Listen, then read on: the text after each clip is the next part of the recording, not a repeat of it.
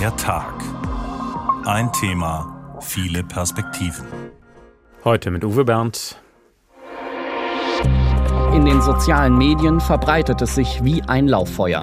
Die 13-jährige russlanddeutsche Lisa sei erwiesenermaßen entführt und gruppenvergewaltigt worden. Äh, noch ein paar Tage später landet es dann sogar im Deutschen Bundestag und ein Herr von der AfD fragt am Pult nach den Biowaffenlaboren in der Ukraine. Immer wieder tauchen auch gefälschte Webseiten anderer bekannter großer Medien auf. Wenn Putin eins kann, dann zersetzen. Er ist ein Geheimdienstmann. Viele von euch haben in den vergangenen Jahren sich eben genau damit auseinandersetzen müssen, wie Corona-Leugner, wie Rechtsextremisten, wie Verschwörungstheoretiker nicht nur auf den Straßen mobil machen, sondern Menschen gegeneinander aufhetzen. Der russische Angriffskrieg erfindet nicht nur auf dem Schlachtfeld statt. Auch im Internet greift Moskau an mit modernsten Waffen. Gezielte Desinformationskampagnen sollen den Westen verunsichern und destabilisieren. Und an dieser Front ist Moskau zurzeit wesentlich erfolgreicher als mit den Panzern in der Ukraine. Und das Gefährliche ist, dass dieser Informationskrieg für die meisten von uns kaum sichtbar ist. Das wollen wir heute ändern. Lüge als Waffe, russische Propaganda im Netz. Denn Russland verbreitet gezielt und systematisch Fake News im Internet. Das sind nicht nur irgendwelche beliebigen Falschmeldungen, sondern genau durchdachte Narrative über das angebliche Versagen der westlichen Demokratien. Wir fragen heute, was ist das für eine Strategie und wie können wir uns dagegen wehren? Zuerst zeigt uns Tobias Klein ein paar typische Beispiele. Vor etwas mehr als einer Woche hat die Süddeutsche Zeitung einen Artikel in eigener Sache veröffentlicht. Die Überschrift verrät dabei sofort, worum es geht. Propaganda mit gefälschten SZ-Videos. Gemeint sind Videos, die unter der Marke Süddeutsche Zeitung auf falschen, nachgemachten Internetseiten aufgetaucht sind. Die Namen der Webseiten ähneln der der Süddeutschen Zeitung. Zu sehen sind in den Videos leere Lebensmittelregale, Männer mit Deutschlandfahnen, Polizisten, die auf Demonstranten einschlagen. Die Sequenzen haben nichts miteinander zu tun, aber der Tenor ist prorussisch. Die Deutschen hätten unter den Sanktionen gegen Russland zu leiden. Der Wirtschaftskrieg gegen den Kreml müsse beendet werden. Eine Quelle wird nicht genannt. Es wird nur auf eine nicht näher genannte Umfrage verwiesen. Mit den Videos soll Stimmung gemacht werden gegen den pro-ukrainischen Kurs der Bundesregierung und das im Namen der Süddeutschen Zeitung. Die Urheber versuchen damit offenbar Menschen zu erreichen, die bekannten Medien vertrauen und dubiose Kanäle, Medienseiten oder Netzwerke eher meiden.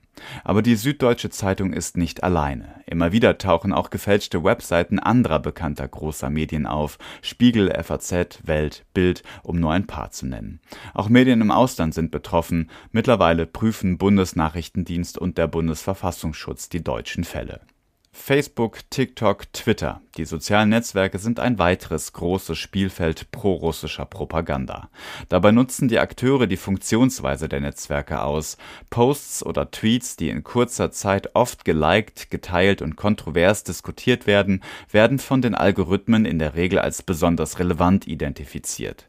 Die Folge, die Inhalte werden einem noch größeren Publikum gezeigt und bekommen so noch mehr Aufmerksamkeit. Dass anfänglich vor allem Fake-Accounts und Bots die Posts und Tweets gepusht haben, fällt unter Umständen am Ende nicht mehr auf. In den sozialen Medien entsteht also ein Zerrbild. Wenn ein Tweet bei Twitter viele Likes bekommt und oft geteilt wird, heißt das noch lange nicht, dass der Inhalt relevant oder wahr sein muss. Eine hohe Anzahl von Likes suggeriert das aber. So lassen sich Relevanz und Meinung in sozialen Netzwerken sehr leicht manipulieren. Bei Twitter zum Beispiel sind zu Beginn des Ukraine-Kriegs zahlreiche Accounts aufgetaucht, die urplötzlich anfingen, prorussische Propaganda zu verbreiten. Wer dahinter steckt, ob reale Menschen, Gruppierungen, automatisierte Bots, lässt sich nur schwer überprüfen. Bei Twitter lassen sich sehr leicht anonyme Accounts anlegen. Nachweisen lassen sich dann oft nur große Netzwerke, also Massen von Accounts, die sich gegenseitig folgen und wechselseitig Inhalte teilen und diese somit in ihrer Relevanz nach oben pushen. Die ARD-Redaktion Faktenfinder, die unter anderem Falschmeldungen im Internet nachgeht, hat kurz nach Beginn des Ukraine-Krieges festgestellt, Twitter-Accounts, die zuvor noch Lügen über das Impfen verbreitet hatten, verbreiteten plötzlich prorussische Inhalte Das können Inhalte sein, die völlig aus dem Zusammenhang gerissen sind, wie eben beschrieben willkürlich zusammengeschnittene Videosequenzen, die eine Realität zeigen, die so nicht existiert. Also leere Supermarktregale und demonstrierende Menschen bedeuten nicht automatisch, dass sich Menschen in Deutschland gegen Sanktionen gegen Russland stellen. Aber genau das wird suggeriert. Und das ist auch ein Ziel der prorussischen Propaganda im Westen, Menschen zu zeigen, die angeblich Verständnis für das Vorgehen Russlands aufbringen. Zum Beispiel auch mit Inhalten, die Tatsachen verdrehen und große russische Narrative unterstützen. Zu nennen ist hier die Erzählung, die ukrainische Regierung verübe in der Ostukraine einen Völkermord an russischen Menschen. Dann gibt es Inhalte, die wirklich vorgefallene Ereignisse in Deutschland aufbauschen.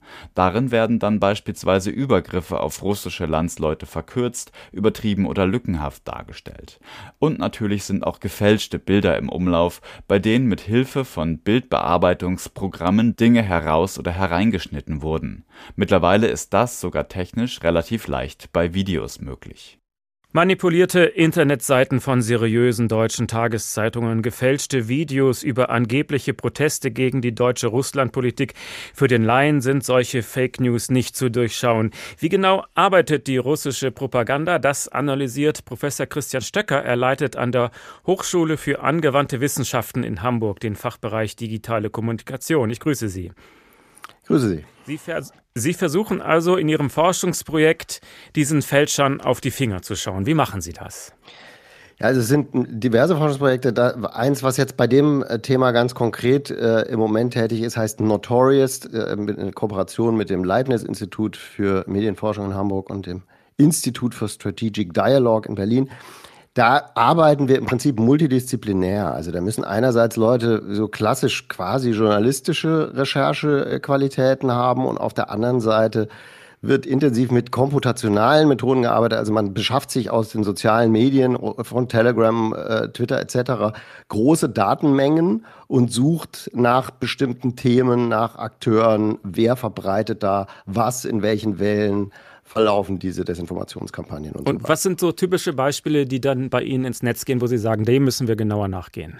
Naja, also ein ganz aktuelles Beispiel im Zusammenhang mit dem Einmarsch äh, Russlands in der Ukraine ist eine äh, Verschwörungserzählung, die eigentlich schon ziemlich alt ist, nämlich also mindestens seit 2016, wahrscheinlich noch länger im Umlauf ist von Russland aus, nämlich die immer wieder über andere Länder erzählte Geschichte, dass es an im, in Georgien, Kasachstan, äh, aber eben auch in der Ukraine angeblich Biowaffenlabore gibt, die von den, USA äh, finanziert werden. Das er, erzählt Russland schon seit mindestens äh, 2016. Sogar Wladimir Putin hat sich da schon mal dazu geäußert. Die russische Regierungssprecherin hat es im Zusammenhang mit dem Skripal-Giftanschlag irgendwie wieder ins Spiel gebracht und so weiter. Also es wird immer wieder diese Geschichte erzählt. Und im Zusammenhang mit dem Angriff auf die Ukraine wurde jetzt daraus die Erzählung gestrickt. Ein Grund für den Einmarsch Russlands ist, äh, diese Biowaffenlabore zu neutralisieren. Und das war als Verschwörungstheorie sehr erfolgreich. Und da konnte man gleichzeitig ziemlich gut sehen, wie so eine Verschwörungserzählung dann da in Kaskaden und mit gefälschten oder aus dem Zusammenhang gerissenen Dokumenten und so weiter in Umlauf gebracht wird. Das erste Dokument zu dem Thema, das angeblich zeigt, dass die Ukraine Drohnen einkaufen will, mit denen man äh, Aerosole versprühen kann.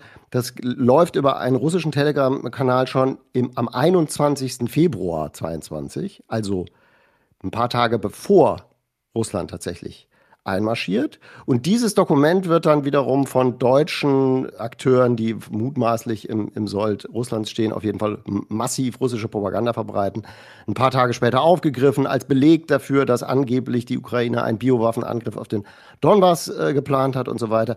Und dann verbreitet sich das in ziemlich hoher Geschwindigkeit durchs Netz auch mit Hilfe durchaus prominenter Persönlichkeiten in, den, äh, in Deutschland zum Beispiel. Also Eva Hermann hat ihre 200.000 Follower bei Telegram mit dieser Behauptung äh, beglückt.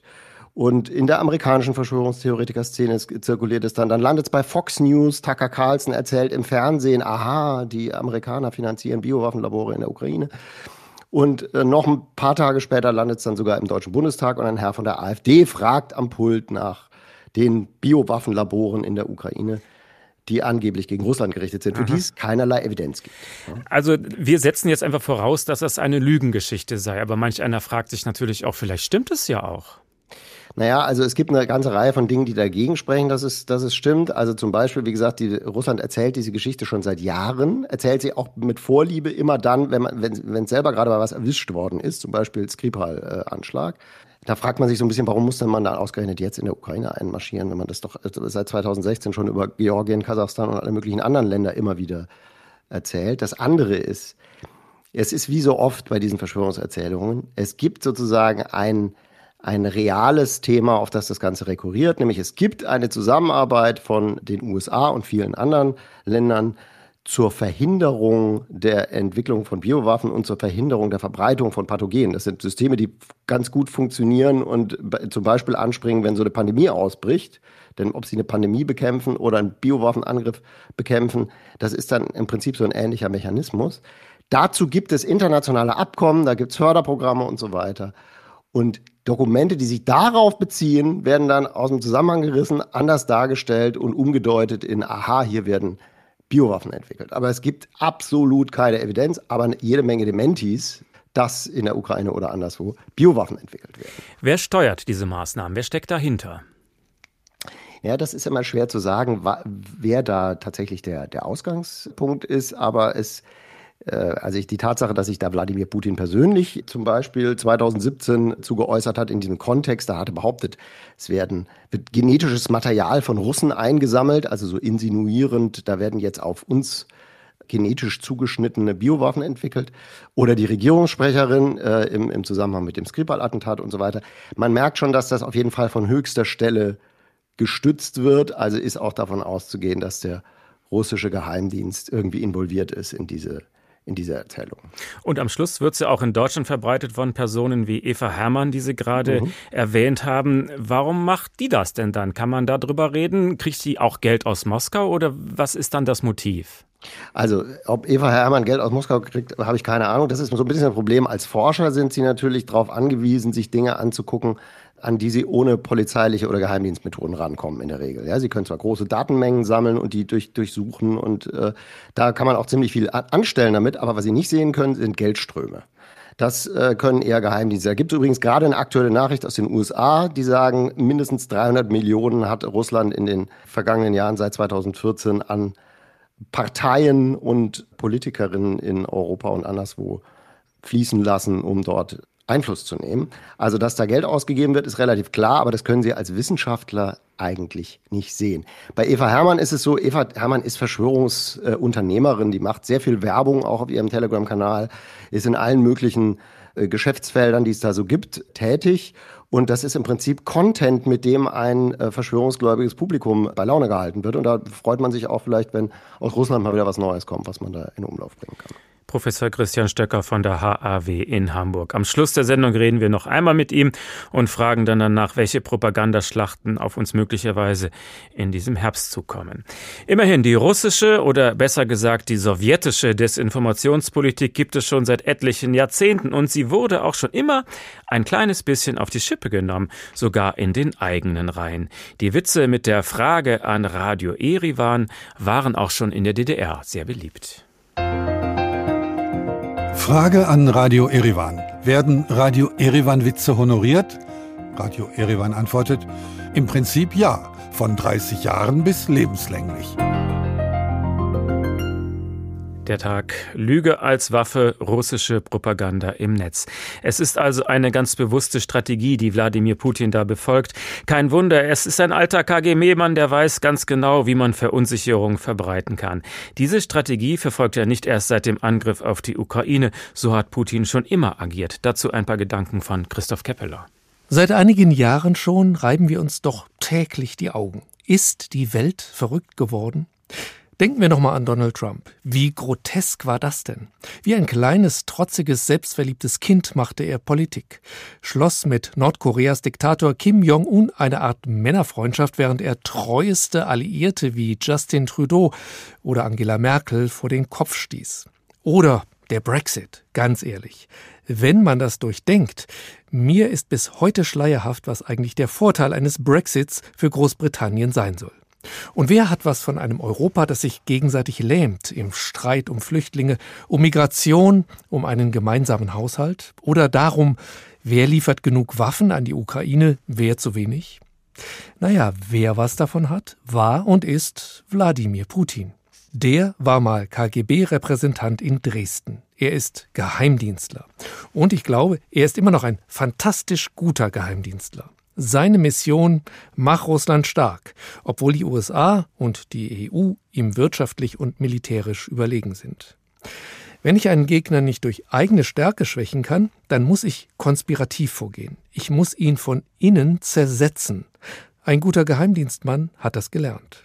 Streue Zwietracht. Überweise Frau Le Pen in Frankreich großzügige Kredite, umschmeichele in Österreich FPÖ-Politikerinnen und in Deutschland AfD-Politiker. Lass sie die Krim und Syrien besuchen. Mach Propaganda für sie mit eigenem Fernsehsender. Spalte Europa. Unterstütze auch nach Kräften, dass Großbritannien aus der EU aussteigt. Völlig widersinnig, völlig idiotisch. Was sollte das bringen? Gar nichts. Aber verwirre die Geister doch so, dass die Idiotie, die Durchgeknalltheit zur Normalität wird. Bisher brachte der Brexit den Briten nur Probleme und Chaos. Die anderen EU-Staaten dachten, die haben ein Hau, die Briten. Dann heize alle möglichen Konflikte an, wo österreichische und ungarische Rechte gegen Flüchtlinge hetzen, Italien gegen Frankreich, Osten gegen Westen, Norden gegen Süden. Wenn Putin eins kann, dann zersetzen. Er ist ein Geheimdienstmann. Seine Konkurrenten, die US-Geheimdienste, haben es spitz gekriegt. Russland hat es sich seit 2014 mindestens 300 Millionen Dollar kosten lassen, um in mehr als zwei Dutzend Ländern Einfluss auf deren Politik zu nehmen. Wahrscheinlich, sagen hohe US-Beamte, war es noch viel, viel mehr. Nicht nur in Europa, aber auch da. Und Donald Trump hat ja auch kräftig mitgefördert. Es ist Putin auch oft egal, wen er unterstützt. Er schaltet Anzeigen bei Facebook für Black Lives Matter Demos in den USA wie auch für weiße Rassisten. Hauptsache Spaltung. Mit dem Ukraine-Krieg haben die Europäer gemerkt, wie Putin das macht. Wir müssen absolut zusammenstehen in unserer Unterstützung der Ukraine, sagten Scholz, Macron und alle anderen Europäer, gemeinsam auch mit Joe Biden und Justin Trudeau in Kanada. Aber Putin lässt nicht locker. Er freut sich auch, wenn Osteuropäer gegen Deutschland schießen, weil es angeblich zu wenig Waffen an die Ukraine liefert. Da könnte man sogar noch mit dem einen oder anderen Bot bei Twitter nachhelfen, um das anzuheizen. Hauptsache Zwist. Da wird er nie locker lassen. Man kann ja auch mit billigen Gaslieferungen locken. Viktor Orban in Ungarn hat er da längst an der Leine. Vielleicht bekommt Putin auch seinen heißen Herbst in Deutschland. Er würde ihn lieben. So ein Chaos hinzukriegen und hinzukriegen, dass alle auf den Leim gehen und alle brav bei Trump, Brexit und populistischen Exzessen mitmachen, Kompliment, Herr Ex-KGB-Mann Putin. Das ist ganz große Zersetzungskunst. Handwerklich perfekt gemacht und sehr effektiv.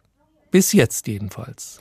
Russland versucht also schon lange gezielt, Europa auseinander zu dividieren, Zwietracht zu sehen, Konflikte zu schüren, und dazu ist Moskau jedes Mittel recht. Und Europa guckt tatenlos zu?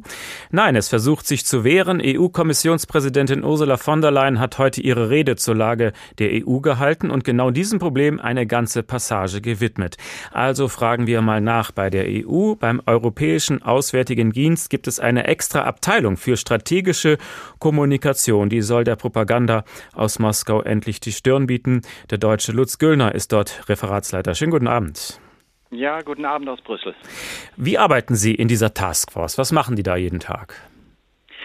Ja, es sind eigentlich drei Bereiche. Also es geht ja erstmal darum, man muss erstmal aufdecken, man muss erstmal sehen, was da passiert. Und ich glaube, das hat Ihnen ja Herr Stöcker auch gerade eben berichtet, wie schwierig das ist eigentlich, welche Instrumente man dafür aufsetzen muss, dass es eben nicht nur um Anekdoten geht, sondern dass es um ganz strategisches und ganz systematisches Verhalten geht. Ähm, und dazu braucht man, braucht man Instrumente. Das ist der erste Teil. Der zweite Teil, wenn man das dann aufgedeckt hat, ähm, muss man das natürlich auch ein bisschen äh, öffentlich machen und zwar nicht einfach nur aus äh, sogenannten Naming und Shaming äh, ähm, und sich davon erhoffen irgendwie, dass die russische Seite dann ablässt von solchen Aktivitäten, sondern um die Widerstandsfähigkeit eigentlich der der Zielpersonen, der Adressaten der Bevölkerung auch zu stärken, indem man darauf hinweist, was sind denn die Strategien, welche Instrumente werden denn eingesetzt, welche Erzählungen werden benutzt. Ähm, und das machen wir mit einer ganz speziellen Website zum Beispiel und mit vielen, vielen Partnern. Ja, und das dritte ist dann ein weiteres Feld. Da geht es dann tatsächlich um die längerfristige Widerstandsfähigkeit. Da geht es dann in äh, Projekte, wie kann man Faktenchecker unterstützen, ähm, auf der Seite der Journalismus, wie kann man Qualitätsjournalismus auch fördern, äh, Medienkompetenz. Also da kommt eine ganze Reihe von diesen Dingen zu, äh, zusammen. Und wir sind eigentlich in all diesen Bereichen aktiv, entweder selber, hands-on sozusagen, mit unseren eigenen Publikationen, mit unseren eigenen Informationen, mit, äh, mit äh, Trainingsprogrammen oder eben auch als Vernetzung mit internationalen Partnern. Also bei der Diskussion um Nord Stream 1 und warum das Gas nicht wieder fließt, hat ja Russland behauptet, Deutschland wäre oder weniger zu doof, diese Turbine rechtzeitig dahin zu schaffen. Und hat sich extra Herr Scholz da vorgestellt und gesagt, das stimmt alles nicht. Ist das so eine typische Reaktion, die Sie empfehlen würden? Ja, wobei man immer aufpassen muss, dieses berühmte Debunking, also sozusagen die Erzählung mit einer Gegenerzählung oder mit Fakten oder mit äh, rationalen Fakten irgendwie zu kontern, äh, das muss man wirklich äh, Fall für Fall sozusagen nachgucken, weil es nämlich auch eine Gefahr gibt, äh, wenn man auf jede Form der Desinformation, wenn man auf jedes äh, Narrativ, auf jede Erzählung reagiert, wertet man diese Erzählungen auf. Und deswegen gibt es eine andere Technik, die ich äh, ganz besonders effektiv finde. Und äh, ich glaube, sie wurde auch schon erwähnt, gerade im Zusammenhang von Herrn Stöcker mit den Biowaffen zum Beispiel, dass es gar nicht mehr darum geht, ob man hier Fakt gegen Fakt sozusagen spielt, sondern dass man auch die Taktik, die Strategie, auf Englisch würde man sagen, das uh, the, the Playbook, also die, die Handlungsanleitung dieser Desinformationstechniken immer wieder zeigt, immer wieder aufdeckt und damit die Tätigkeit als solches eigentlich diskreditiert und sich nicht an den Fakten äh, festbeißt. Ich glaube, das ist eine sehr wichtige Strategie und wir haben viel zu wenig davon getan bislang. Aber man bleibt natürlich in der Defensive, man reagiert immer. Wie wäre es mit Gegenpropaganda, mit gleichen Mitteln zurückschlagen? Dürfte man darüber nachdenken? Also mit den gleichen Mitteln ganz besonders nicht, weil wir ja genau das äh, in Frage stellen und möglichst auch äh, mit internationalen Regeln und auch hier in der EU natürlich ähm, ganz klar auch zeigen wollen, dass das illegitim ist, mit Manipulationstechniken zu arbeiten, die Inhalte manipuliert, die die Identitäten auch mit falschen Identitäten spielt, mit ähm, mit anderen Taktiken, die also die Reichweite erhöht. Und ich glaube, Sie haben ja auch darüber gerade gesprochen. Wir glauben allerdings, und da haben Sie vollkommen recht, dass man das nicht nur defensiv machen kann, sondern man muss auch proaktiv kommunizieren. Man muss vorher darauf hinweisen, was sind die Gefahren, was sind die Techniken, was sind Erzählungen, die, die bedient werden. Und äh, ich glaube, dass man, da muss man eine gute Mischung hinbekommen aus einerseits sozusagen grundsätzlich vorbereiten, also was man so als Resilienz auch bezeichnet, ähm, und andererseits natürlich ganz konkrete Fälle auch, äh, auch direkt ansprechen, direkt ähm, dekonstruieren. Also ein demokratischer Rechtsstaat hat da vielleicht sogar einen Nachteil in diesem äh, Informationskrieg. Sie können schlecht in Russland verbreiten, Putin isst kleine Kinder zum Frühstück oder so.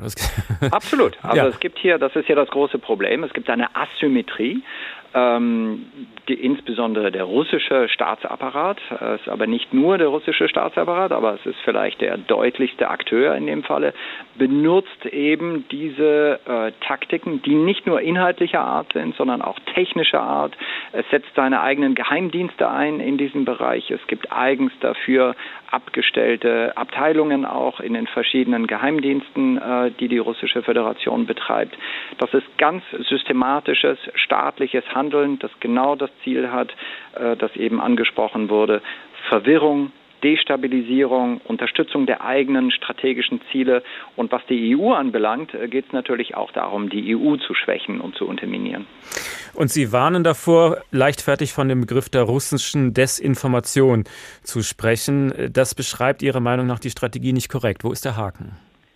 Der Haken ist, dass Desinformation mittlerweile eigentlich benutzt wird äh, als kommunikative, also Beschreibung einer, einer, einer, einer kommunikativen Auseinandersetzung. Also die, äh, die Wahrheit des einen ist die Desinformation des anderen. Und ich würde sehr davor warnen, dieses Problem nur auf eine kommunikative ähm, Auseinandersetzung, also wirklich nur Erzählung gegen Erzählung ähm, Information gegen Information äh, zu präsentieren. Es geht nämlich hier um ein viel weit aufgefächertes ähm, staatliches Handeln, was einerseits die Desinformation und ich würde eher sagen Informationsmanipulation ist der bessere Wort, äh, das bessere Wort, der bessere Begriff hier, aber oftmals kombiniert mit anderen Taktiken, zum Beispiel mit Cyberangriffen, ähm, mit äh, auch mit der Korrumpierung von von bestimmten Stellen, mit technischen Mitteln auch.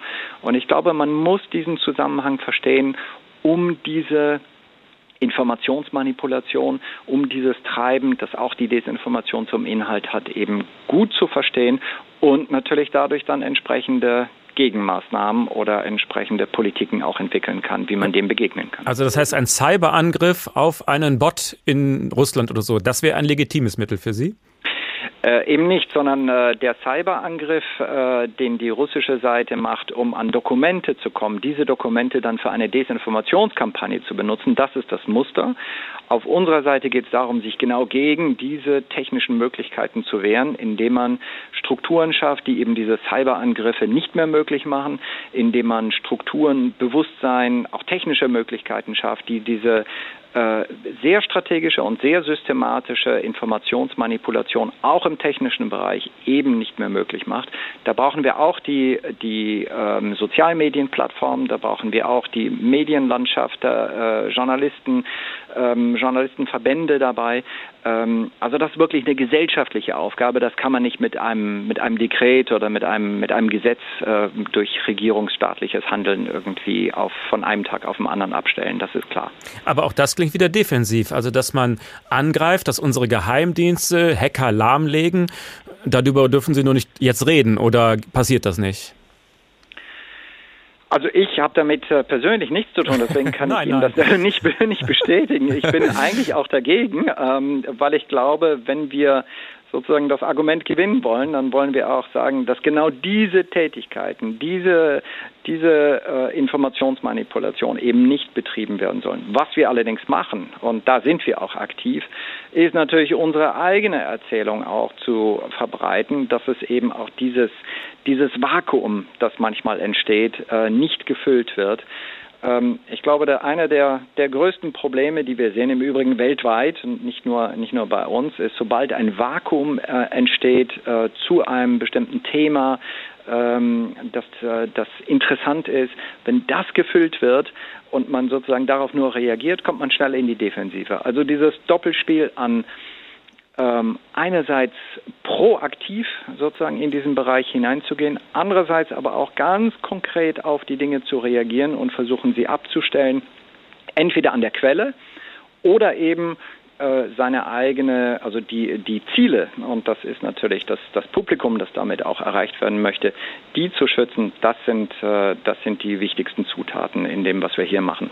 Das war Lutz Göllner, Referatsleiter für strategische Kommunikation im Europäischen Auswärtigen Dienst. Vielen Dank. Die Witze von Radio Erivan übrigens sind zuerst in den 60er Jahren in einem sowjetischen Hochglanzmagazin erschienen, das hieß Sputnik, und in der DDR gab es das auch auf Deutsch. Frage an Radio Erivan. Ist die Rückkehr vom Mond wirklich so schwierig? Radio Erivan antwortet, im Prinzip nein. Technisch ist das Problem gelöst, aber wie sollen wir unsere Kosmonauten zur Rückkehr zwingen? Der Tag ein Thema, viele Perspektiven. Lüge als Waffe, russische Propaganda im Netz. Und hier kommt noch ein prägnantes Beispiel dafür, mit welchen Methoden die russische Propaganda arbeitet und was sie damit alles erreichen konnte. Erinnern Sie sich noch an den Fall Lisa? Thorsten Schweinhardt schildert ihn. Am 11. Januar 2016 verschwindet die 13-jährige Lisa auf dem Weg zur Schule. Lisa wohnt in Berlin-Marzahn, sie und ihre Eltern sind Russlanddeutsche. Die Eltern erstatten Vermisstenanzeige. Einen Tag später taucht Lisa wieder auf. Soweit die Fakten, über die sich alle einig sind. Doch ab diesem Punkt zerfällt der Fall Lisa plötzlich in viele Geschichten, die nur eines gemeinsam haben. Sie drehen sich alle irgendwie um Lügen und um Angst. Lisas Geschichte. Warum verschwand Lisa? Sie selbst berichtet der Berliner Polizei, sie sei entführt worden von drei ihr unbekannten, südländisch aussehenden Männern. Die Männer hätten Lisa verschleppt und mehrfach vergewaltigt. Eine erschütternde Geschichte, doch in den weiteren Befragungen rückt Lisa mehr und mehr davon ab. Jetzt erzählt sie, sie sei mit den Männern freiwillig mitgegangen und auch dabei bleibt es nicht. Insgesamt liefert Lisa der Polizei vier Versionen der vergangenen 30 Stunden, alle voneinander abweichend. Dazu kommt, bei Lisa finden sich keinerlei körperliche Spuren einer Vergewaltigung. Um das Persönlichkeitsrecht der Minderjährigen zu schützen, gibt die Polizei nur wenige Details an die Öffentlichkeit. Im Netz wird das schnell als Vertuschungsversuch ausgelegt. Die Geschichte eines Gerüchts. Wer es zuerst ausgestreut hat, lässt sich nicht mehr klar sagen. Doch in den sozialen Medien verbreitet es sich wie ein Lauffeuer.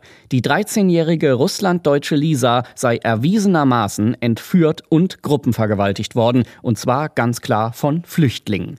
Die Polizei wisse davon, würde aber nichts unternehmen aus Angst vor den Flüchtlingen. In den russischsprachigen Medien klingt das dann so.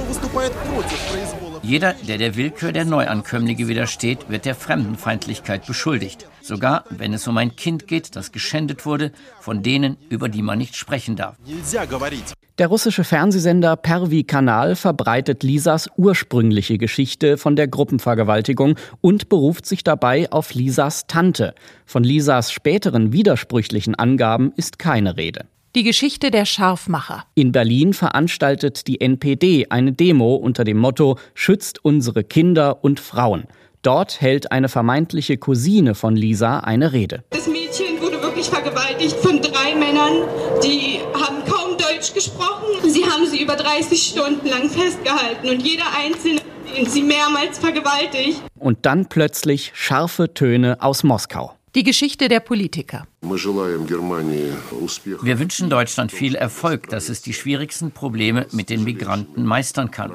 Ich hoffe, dass die Probleme nicht unter den Teppich gekehrt werden. Aber auch, dass sich die Fälle nicht wiederholen, wie es mit unserem Mädchen Lisa geschah.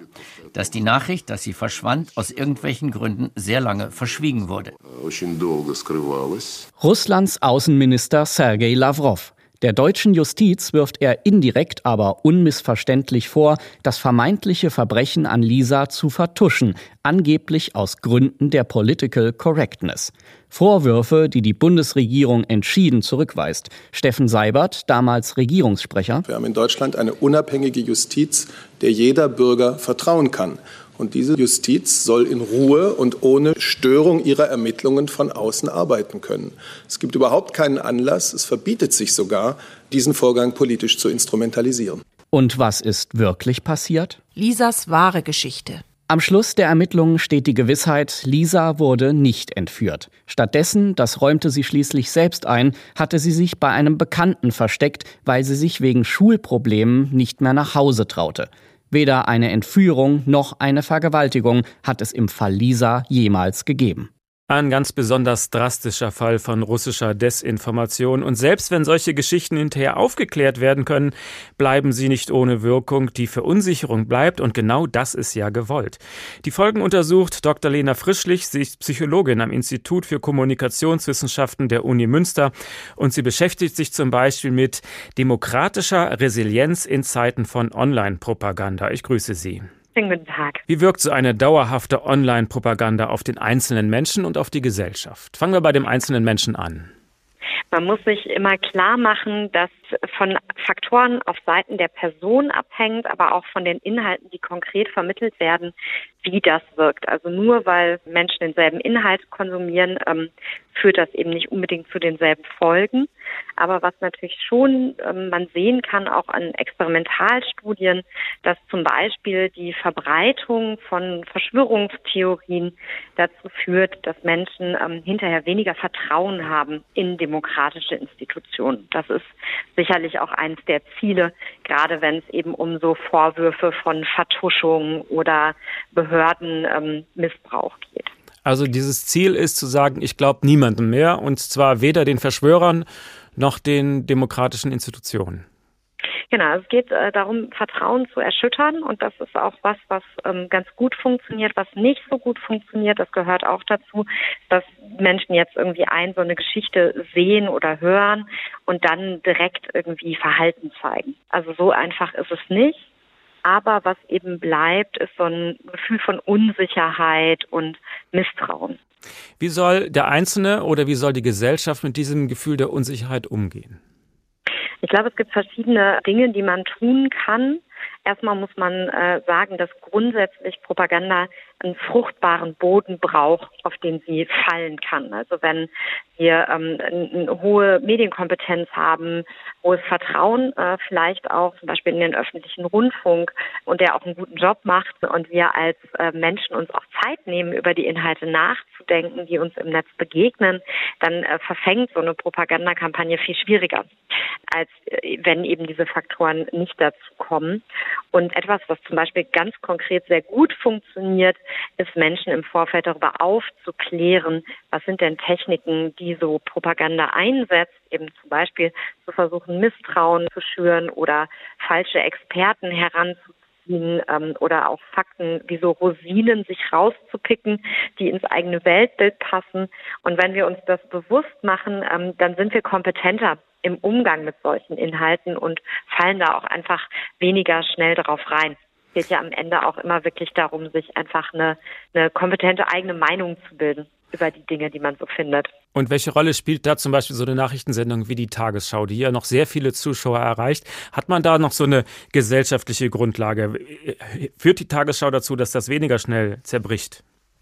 Also es gibt Studien, die zeigen, dass Menschen, die viel etablierte Nachrichtenmedien nutzen, besser informiert sind und auch weniger an bestimmte Stories glauben. Ich glaube, man muss aber immer ein bisschen vorsichtig sein, dazu einfache Zusammenhänge abzubilden. Aber es geht ja schon so ein bisschen um die Frage, wie komme ich überhaupt an Informationen? Wir leben ja in einer sehr komplexen Welt. Also gerade wenn wir jetzt nochmal an diesen Fall Lisa zurückdenken, die wenigsten von uns waren ja vor Ort oder kannten die Familie oder überhaupt auch nur die Umstände, die konkret dazu geführt haben. Also irgendwie müssen wir uns ja informieren. Und dafür ist es eben wichtig, dass wir ein gutes Mediensystem haben, was uns auch faktisch äh, informiert und uns die Möglichkeit gibt, uns eben auch im Zweifelsfall eine eigene Meinung bilden zu können.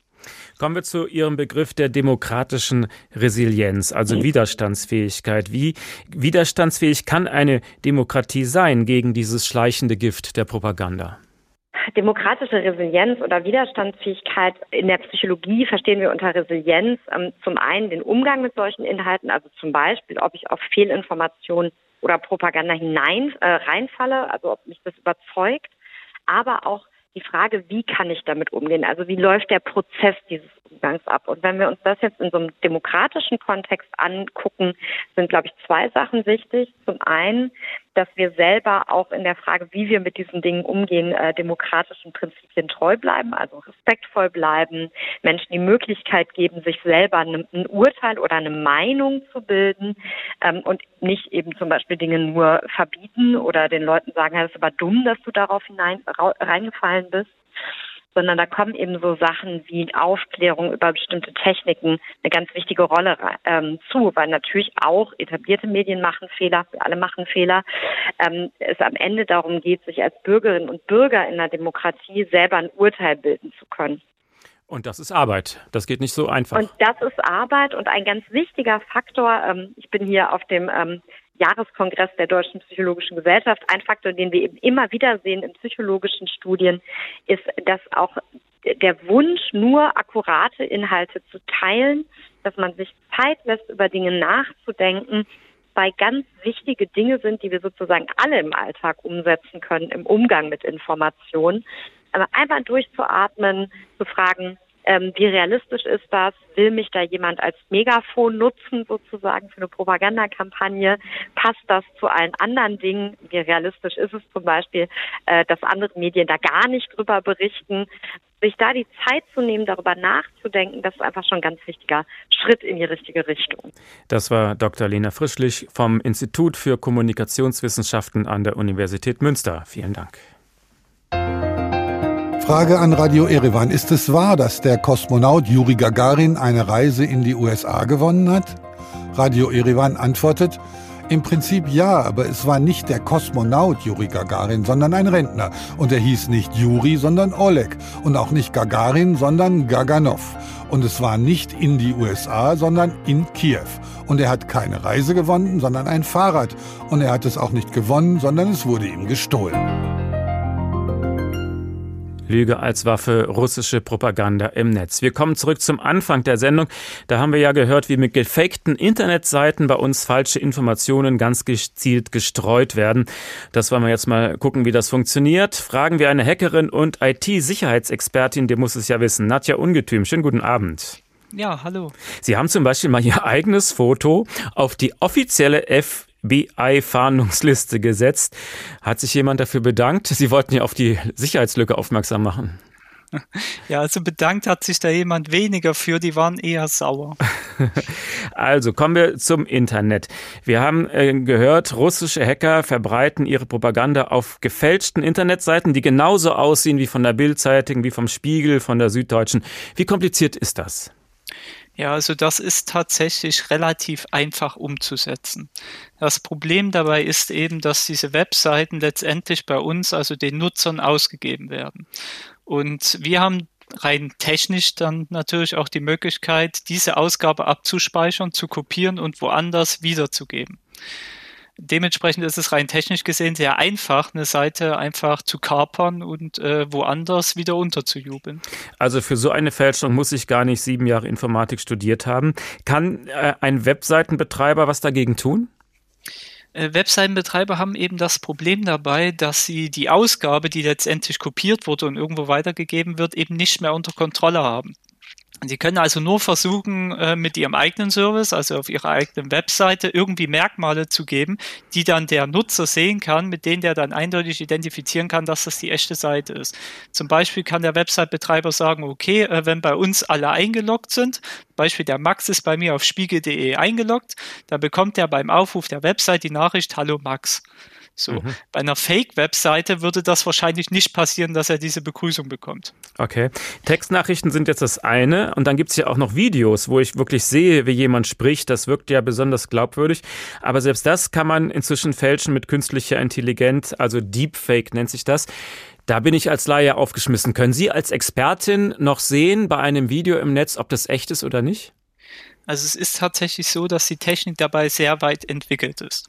Das heißt also, je mehr Information so eine KI, so eine künstliche Intelligenz bekommt, desto präziser wird auch das Ergebnis. Und zum Beispiel bei Leuten, die oft präsent sind, äh, auf Videos oder ähnlichen, ist eben so viel Material da, dass das auf den ersten Blick nicht als Fake zu identifizieren ist. Da müsste man tatsächlich auch als Fachkraft dann wirklich reinsehen, jedes Bild, jeden Frame einzeln analysieren, um dann kleine Unterschiede zu finden, wie zum Beispiel, dass äh, ein Strich an der Wand im Hintergrund schräg geworden ist, weil der da richtig rein projiziert wurde oder ähnliches. Also das ist dann wirklich, kann dann wirklich in der Sisyphus-Arbeit ausarten und kann sehr schwer werden. Also da hat man als Laie kaum noch eine Chance, das muss ein Experte beurteilen. Kommen wir nochmal zurück zu den Internetseiten. Also da will ich jetzt mal nicht mehr drauf reinfallen. Wie erkenne ich als Laie, ob ich nun wirklich beim Spiegel gelandet bin oder bei einer Fake-Ausgabe? Ja, also dafür gibt es verschiedene Möglichkeiten. Eine wäre natürlich zu sagen, äh, ich äh, rufe die Seite in einem Weg auf, von dem ich weiß, dass ich immer auf der Seite lande. Zum Beispiel, wenn jetzt Beispiel Spiegel News äh, herausgibt, machen die das zum Beispiel auch über eine App. Da kann man sagen, okay, ich rufe jetzt äh, über die App die Adresse auf und dann weiß ich, das ist auch die Adresse. Falls ich nicht die Möglichkeit habe, wäre es sinnvoll, die Adresse tatsächlich gegenzuprüfen. Also wenn ich jetzt auf die Website spiegel.de gehe, sollte ich dann tatsächlich auch nachprüfen, ob im Link Link, also oben in der Adresszeile, auch wirklich spiegel.de steht und nicht irgendwie Speigel oder ähnliche äh, Wort die das einfach nur auf den ersten Blick verschleiern sollen. Ach so, das heißt, wenn ich diese Zeile ganz oben, diese Titelzeile lese, muss ich worauf achten? Kleine Drehereien schon und schon ist man ganz woanders. Oder wie erkenne ich das genau? Genau, ne, also äh, kleine Tricks sind das. Da wird zum Beispiel mal ein Komma in, in ein anderes ähnliches, äh, ein Punkt zum Beispiel in Komma umgewandelt, ein Schrägstrich in I oder äh, eine eine Zahl, vielleicht eine 3 in ein E oder umgekehrt. Da wird halt wirklich mit optischen Tricks gearbeitet, dass man die einfach, wenn man das so schnell überliest, wirklich dann auch nicht merkt. Und da muss man dann eben drauf achten. Also erster Tipp ist die Titelzeile oben im Browser ganz genau lesen, ob das wirklich das ist, wo ich hin wollte. Und dann sagten Sie ja gerade schon, es ist sicherer, wenn ich solche Produkte wie Spiegel oder Tagesschau nicht auf dem Browser aufrufe, sondern in der App. Warum ist das besser? Die Sache ist eben die, die App äh, linkt dann wirklich, also die verweist wirklich auch nur auf diese eine Adresse, die einprogrammiert ist. Und äh, dementsprechend kann es uns nicht passieren, dass wir auf eine Fake-Seite kommen. Wenn wir zum Beispiel auf eine E-Mail gehen, dort auf einen Link draufklicken und den Link über den Browser öffnen, könnte das jeder Link sein. Wenn wir aber explizit die App öffnen, wird die App uns auch nur dahin hinleiten, was einprogrammiert ist. Und eine App kann man nicht so leicht hacken aus Moskau oder sonst so? Genau, ne? Der Unterschied ist halt eben, dass das dann fest einprogrammiert ist, die Adresse. Ja, man könnte das theoretisch manipulieren, würde aber viel mehr Aufwand, viel mehr Wissen über das Ziel und ähnliches äh, voraussetzen, dass es wirklich für einen Angriff eigentlich schon fast undenkbar ist für einen Massenangriff. Das sind doch zwei ganz einfache Tipps, die man auch als Laie befolgen kann. Das war die Hackerin und IT-Sicherheitsexpertin Nadja Ungetüm. Vielen Dank. Frage an Radio Erevan. Stimmt es, dass der Kapitalismus einem D-Zug gleicht, der dem Abgrund entgegenrast? Antwort von Radio Erevan. Im Prinzip ja. Frage, und wieso müssen wir ihn dann auch unbedingt überholen? Lüge als Waffe, russische Propaganda im Netz. Schauen wir zum Schluss auch mal auf den kommenden Herbst. Das könnte ein heißer Herbst werden, befürchten Sicherheitsexperten und die Polizei. Durch die explodierenden Energiepreise ist die Verunsicherung und die Wut groß in der Bevölkerung, verständlich. Und Demagogen wissen ganz genau, wie man das nutzen kann. Und das bereitet auch der Polizei große Sorgen. Jochen Kopelke ist der neue Chef der Gewerkschaft der Polizei. Der hat sich jetzt gerade zum Amtsantritt vorgestellt und dabei Folgendes gesagt. Das Bauchgefühl zeigt doch, dass die Stimmung auf der Straße unruhiger wird. Wir erleben doch Menschen, die von heute auf jetzt auf die Straße gehen und sagen, ich habe Angst vor morgen. Und Angst führt oft zu einem Austragen auf der Straße, sodass alle Polizeien, glaube ich, gut beraten sind, sich vorzubereiten auf viele Versammlungslagen. Viele Versammlungslagen bedeutet für die Polizei viel reisende Polizistinnen und Polizisten und die im Zusammenwirken mit den Ländern ja auch immer im Heimatland fehlen. Die Polizei müsse darauf vorbereitet sein. Der neue GdP-Vorsitzende nennt volle Treibstofflager und Ausrüstung. Bei Angriffen auf Polizisten müsse der Strafrahmen von Richtern ausgeschöpft werden, so Kopelke, der vor seiner Wahl Referent des Bremer Innensenators war. Wenn die Polizei die Arbeit richtig macht, nach einem Angriff, dann steht ja auch einer harten Verurteilung nichts im Wege. Und der Rahmen wird in der Regel, das ist meine persönliche Empfindung, mittlerweile von den Gerichten sehr wohl ausgeschöpft und wir befinden uns eher in den oberen Rahmen, weil die Qualität der Angriffe eine andere geworden ist. Die DGB-Vorsitzende Jasmin Fahimi hatte am Vormittag Rückendeckung für die Polizisten versprochen. Schließlich hielten sie ihren Kopf für die Allgemeinheit hin. Die Polizei verteidige auch die Demokratie, so Fahimi. Viele von euch haben in den vergangenen Jahren sich eben genau damit auseinandersetzen müssen, wie Corona-Leugner, wie Rechtsextremisten, wie Verschwörungstheoretiker nicht nur auf den Straßen mobil machen, sondern Menschen gegeneinander aufhetzen. Stefan Oschwart über die Sorgen der Polizei vor einem heißen Demoherbst in Deutschland. Das wollen wir noch einmal besprechen mit Professor Christian Stöcker vom Fachbereich Digitale Kommunikation an der Hochschule für angewandte Wissenschaften in Hamburg. Sie beobachten ja ziemlich genau, was sich an der Propagandafront so tut. Braut sich da was zusammen in diesem Herbst? Also wir werden uns das angucken. Wir sammeln auch jetzt tatsächlich im Rahmen dieses Projektes aktuell Daten zum Thema äh, Gaspreise. Also was werden da in den sozialen Medien und so weiter für Narrative verbreitet? Da kann man im Moment jetzt noch nicht so richtig sagen, was sich da durchsetzt. Ich würde Folgendes auf jeden Fall vermuten. Russland hat in den vergangenen Jahren sehr viel Aufwand, Geld und Zeit investiert in den Aufbau dieser Desinformation und äh, Propagandastrukturen in ganz Europa. Ja, das haben wir in verschiedenen Zusammenhängen gesehen. Impfgegner schon 2014 im Zusammenhang mit der mit dem Einmarsch auf der Krim haben wir Leute gesehen, die in Deutschland auf der Straße waren und pro-russische Positionen vertreten haben, Lügenpresse, Lügenpresse skandiert haben. Dass all diese Leute, all diese Strukturen, die da entstanden sind, jetzt ausgerechnet in diesem Herbst aufhören werden mit dem, was sie die ganze Zeit schon tun, nämlich äh, pro-russische oder von Russland lancierte Desinformation äh, zu verbreiten, das halte ich für sehr unwahrscheinlich. Also wir werden mit Sicherheit amplifizierte Verschwörungserzählungen sehen. Wir werden irgendwelche Horrorgeschichten vermutlich zu sehen kriegen über, weiß ich nicht, Leute, die angeblich in ihrer Wohnung erfroren sind oder sonst was. Lehne ich mich jetzt mal weit aus dem Fenster. Sowas halte ich für sehr wahrscheinlich und ich halte es für ausgeschlossen, dass Russland nicht versuchen wird, wenn es einen Punkt findet, an dem man das Gefühl hat, hier könnte man spaltend einwirken, genau das zu tun. Das ist die Strategie Russlands schon seit vielen Jahren, nicht nur in Deutschland, sondern auch in Großbritannien, in den USA und anderswo. Die Verunsicherung durch die gestiegenen Energiepreise ist enorm. Viele Menschen spielen mit dem Gedanken, da will ich gegen demonstrieren, da gehe ich auf die Straße. Ist das dann ein falsches Motiv? Wie geht man damit um? Wir haben ja ein Recht auf Demonstrationsfreiheit. Naja, also grundsätzlich ist es natürlich und muss auch so bleiben, ein demokratisches Recht zu demonstrieren, wenn man Meinung ist, man wird nicht fair behandelt oder es wird einem Unrecht angetan oder unbotmäßiges Leid aufgebürdet. Das ist völlig klar. Aber man muss eben aufpassen, dass man sich dabei nicht instrumentalisieren lässt von Leuten, die ein völlig anderes Ansinnen haben, als dass die Leute ihre Gasrechnung bezahlen können. Und man muss, glaube ich, also wenn man, ich, also für mich ist die Frage sehr offen, wie groß diese Demos, wenn sie es denn überhaupt gibt, sein werden. Ja, das bleibt abzuwarten. Es ist ganz sicher, dass die gleichen Kreise, die versucht haben, Corona zu instrumentalisieren zur Destabilisierung Deutschlands, äh, versuchen werden, das Gleiche mit dem Thema Gaspreis zu tun. Davon ist auszugehen. Es ist auch klar, dass es da auch durch den Verlauf der Pandemie eine Gruppe gibt von Leuten, die sich mittlerweile aus dem Diskurs in Deutschland so weit verabschiedet haben, dass sie auch keiner Institution, keiner Presse und keiner Behörde mehr glauben. Davon ist auszugehen. Wenn ich zu diesen Leuten nicht gehöre, muss ich mich, glaube ich, wenn ich bei so einer Demo tatsächlich bin, wenn ich der Meinung bin, es bringt was zu, demonstrieren, eben auch mal umgucken und zu schauen, äh, nachgucken, mit wem äh, bin ich da eigentlich unterwegs. Ja, was werden da eigentlich für Transparente hochgehalten? Was wird da eigentlich skandiert? Und mache ich mich hier womöglich zum Handlanger, rechtsextremer, linksextremer oder des äh, russischen Geheimdienstes. Sie haben zu Beginn der Sendung schon die Zahl 300 Millionen genannt. Die ist ganz neu. Heute wurde nachgewiesen, die USA melden, Russland hat 300 Millionen Dollar an ausländische Parteien und Personen gespendet. Ist eigentlich die deutsche AfD auch auf dieser Liste? Tja, das wird sich zeigen. Also ich, so wie ich das verstanden habe, werden die amerikanischen Behörden die Erkenntnisse, die sie da jetzt haben, eher direkt an deutsche Behörden kommunizieren und nicht in die Öffentlichkeit.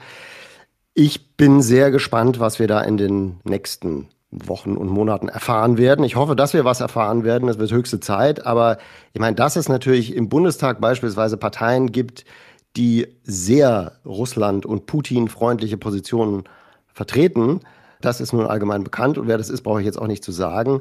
Was da jetzt rauskommt, wage ich nicht zu prognostizieren, aber ich bin sehr gespannt.